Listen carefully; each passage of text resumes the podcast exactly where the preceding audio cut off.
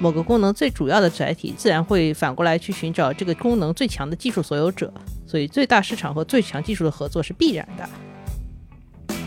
不要只是把拍照当成手机的一个卖点或是营销手段，而是要把它上升到品牌调性的程度去研究拍摄这件事情。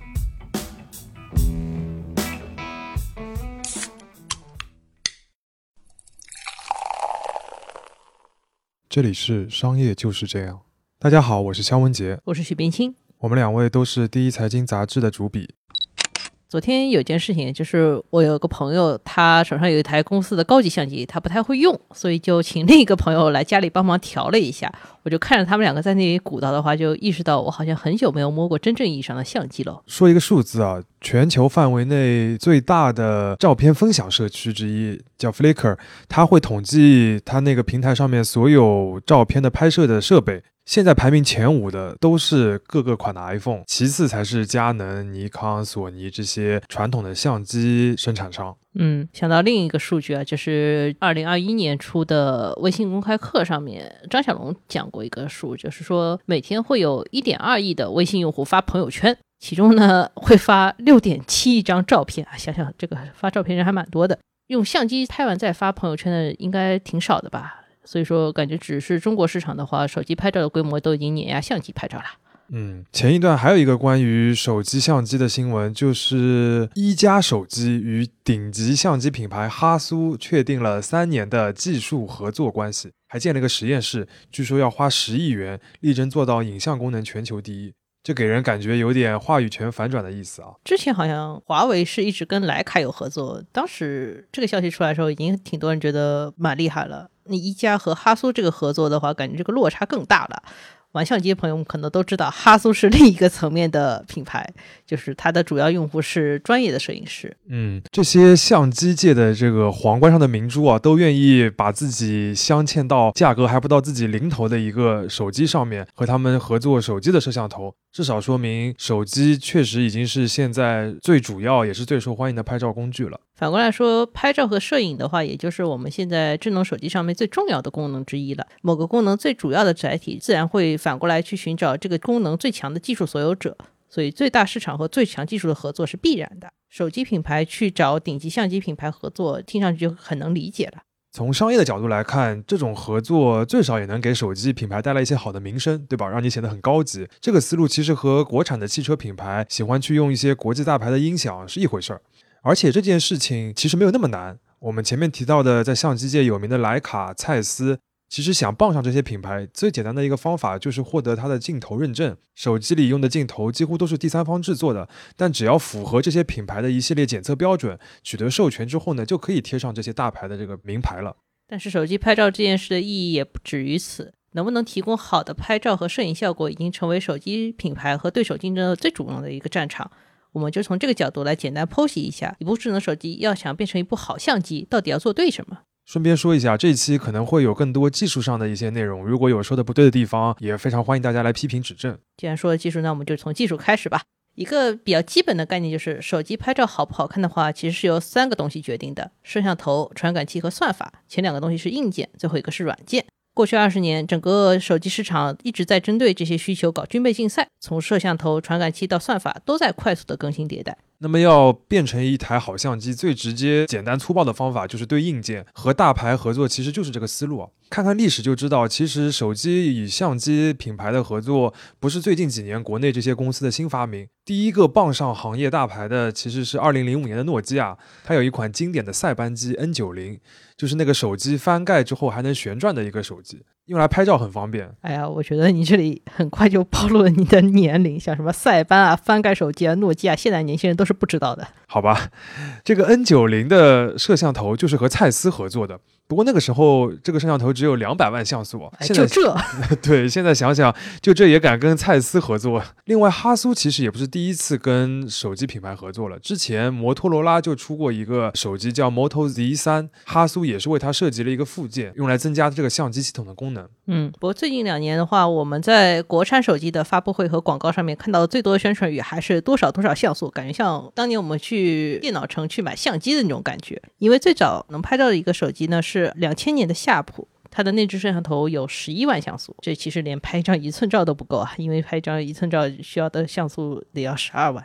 到了 iPhone 四发布的年代，手机的像素就已经升到八百万了，等于从十一万到八百万，经过了十年的时间。最近的这十年的话，手机的摄像头像素直接从千万级别到了一亿像素的级别了。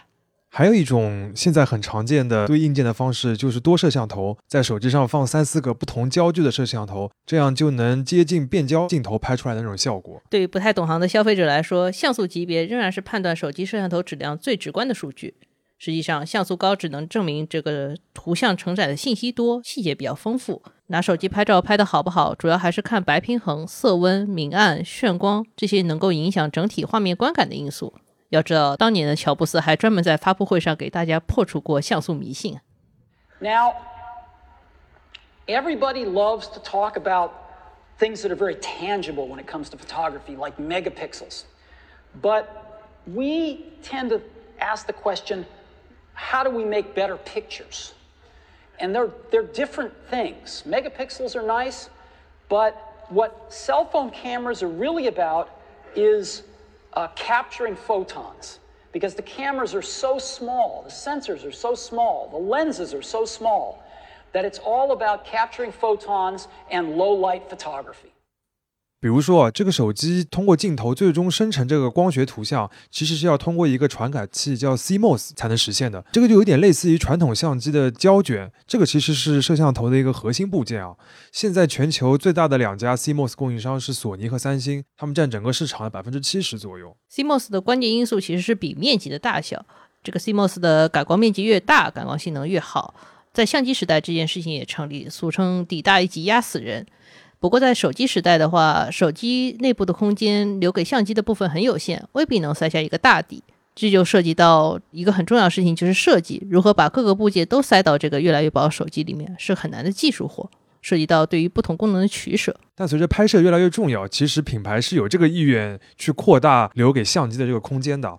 举个例子，就 iPhone 十二 Pro Max 虽然只有一千两百万像素摄像头，但是苹果是专门请索尼为它定制了一个很大的 CMOS 传感器。这个元件的尺寸比上一代要大百分之四十七，最后能让它在低光的状态下拍摄效果提升百分之八十七。在空间这么有限的情况下这么做，又要挤占别的部件的空间，又要重新设计，还要花钱让索尼去定制，其实是很费功夫的。但苹果仍然选择了这么做，显然他认为这是必要的一件事情。嗯，我们前面讲完了镜头，讲了传感器，相当于硬件部分都解决了。那么剩下最重要的事情就是谁能提供更好的算法。算法的价值的话，我们举个简单例子，大家就可以理解了。现在的手机按一次键好像是拍了一张照，但实际上按了一次键的话，手机已经自动帮你拍了好几张照片，再把它们合成成一张。这有点类似于我们考美国的托福啊或者 SAT，它可以拼分，你把各部分比较好的分数拼在一起，成为一张最好的照片。但是这个过程中怎么筛选不同照片里面好的部分，再把它们拼在一起，最后呈现出来怎么样的效果，这个就是算法的功能。现在很多手机会强调逆光或者夜拍时候的效果很好，也是由于算法的加成。对拍摄算法的这个投入，现在是越来越重要了啊！本质上，这个是因为用户的需求。因为说穿了，手机用户拍照的需求就是，我只管我按一个键，但是拍出来的照片得是我想要的那个样子。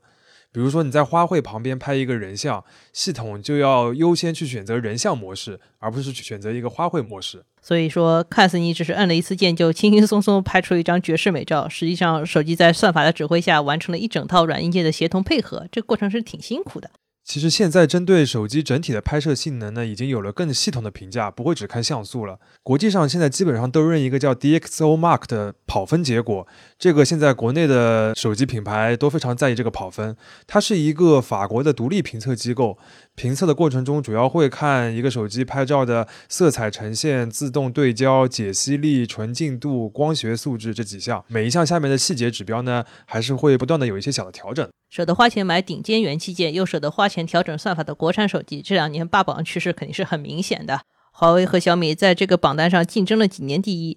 不过，二零二零年，DxOMark 认为最佳的拍照手机依然是华为 Mate 四十 Pro 加。不过，在修改了一些细节指标之后呢，苹果的这个拍照也在这个榜单里边被认为是预览质量和可信度方面非常的突出，排名也上升了很多。简单的来说，苹果是因为能让用户在拍照前就在屏幕上看到一个很好看的预览图，从而增加了拍照的兴趣，所以说得到了一个比较好的评价。预览这件事情其实也非常重要，归根结底，你拍照是要展示的，是要你自己能看到满意的。嗯，我印象中苹果的前置摄像头一直都因为成像过于真实而被热爱自拍的小姐姐们吐槽啊！难得苹果还能因为这种真实还原的能力受到业界的认可。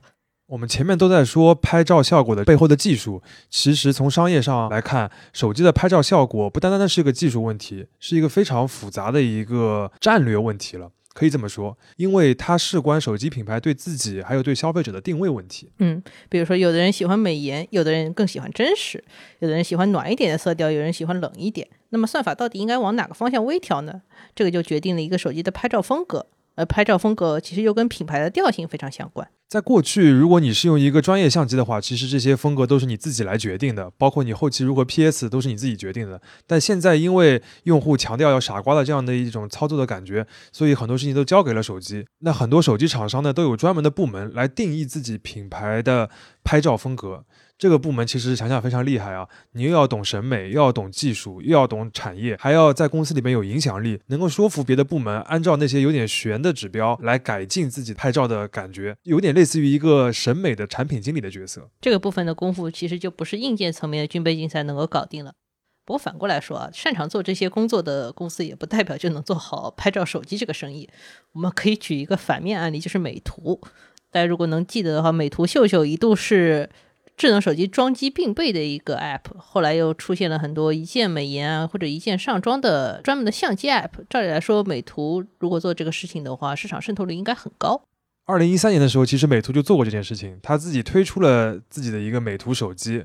当时他的 CEO 吴青红还觉得这是一款能打电话的自拍神器。你想想看，他已经非常强调拍照这件事情了，对吧？但是，一直做到二零一九年，美图的手机业务始终是亏损的。最后呢，他是卖给了小米。这个其实就涉及到成本和供应链问题了。你有一个核心技术确实不错，但是造手机这件事情实在是太复杂了，成千上万的零部件要把它们组合在一起，还要性能好、省钱，还要大规模生产，真的是太难了。呃，罗永浩老师此处点赞是吧？哎。之前的美图的话，其实是自研自营手机业务的，所以说它的投入非常大。后来他把这个业务卖给小米，签了一个独家授权的协议以后，他就可以从这些合作产品的销售中抽成，连续抽三十年，每个手机可以抽百分之十五，这比自己研发手机来说肯定是更赚钱的。这等于是他找到了自己的一个核心的技术优势。对，不要硬做手机，这就是它的核心优势。没错，其实关于智能手机拍照这件事情，有另一个非常重要的趋势，就是摄影。现在我们可以看到很多手机品牌都和一些导演合作拍电影，这个似乎已经成为了一个营销的标准动作了。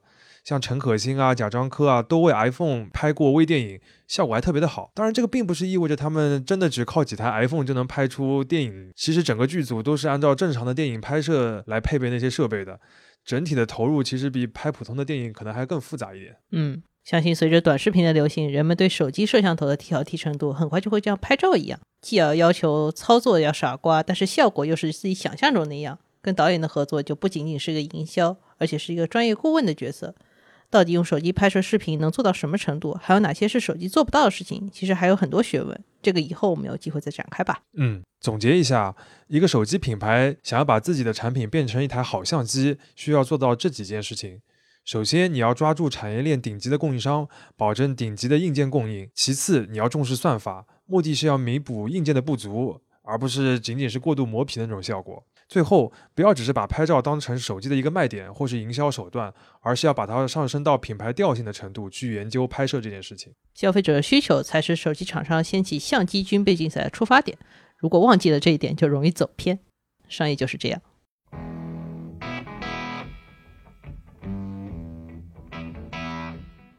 感谢收听这一期的商业就是这样。你可以在苹果播客、小宇宙、喜马拉雅、网易云音乐、QQ 音乐等平台收听我们的节目。微信公众号“第一财经 e magazine” 也会推送每期节目的内容。如果喜欢我们，欢迎你在苹果播客等平台给我们五星好评。也期待你在公众号或各个平台与我们交流，我们会尽量回复每一条留言。下期见。